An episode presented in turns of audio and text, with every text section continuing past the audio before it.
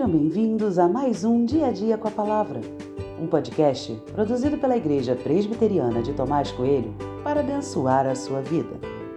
O título de hoje é Será que poderia ser diferente? E tem por base o texto de 1 Reis 12, de 1 a 4, que diz: Roboão foi a Siquém porque todo Israel se havia reunido ali para o fazer rei. Jeroboão, filho de Nebate, que ainda estava no Egito para onde havia fugido da presença do rei Salomão, ouviu isso e voltou do Egito. Mandaram chamá-lo e ele veio com toda a congregação de Israel a Roboão para lhe dizer: O seu pai nos impôs um pesado jugo. Alivie a dura servidão de seu pai e o pesado jugo que ele nos impôs, e nós o serviremos.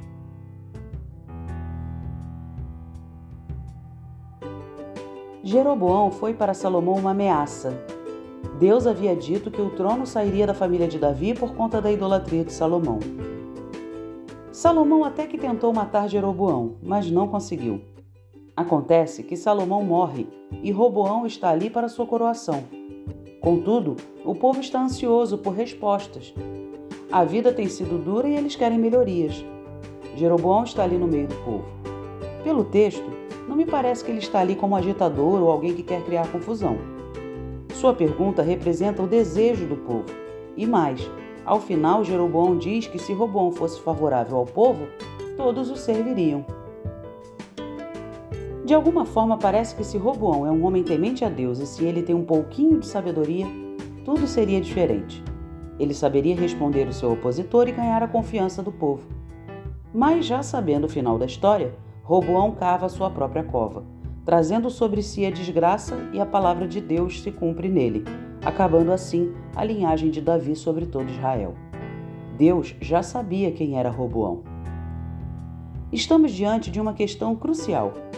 Uma resposta impensada traria o fim do reino e uma resposta sábia uniria todos novamente. Que responsabilidade! Da mesma forma que Roboão nós também experimentamos situações semelhantes, talvez com menor impacto.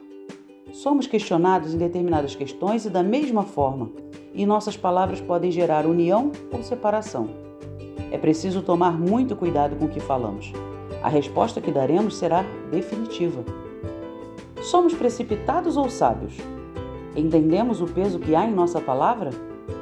Há em nosso coração o temor de fazer algo acertado Entende que existem posicionamentos que não voltam atrás e que podem ser imensamente destrutivos? Olhar para Roboão me enche de temor. Poderia dizer que ele não foi sábio, mas quantas vezes já agi como ele? Que o Senhor tenha misericórdia de nós e nos ajude a decidir sabiamente. É triste pensar que tudo poderia ser diferente e que uma palavra estragou tudo.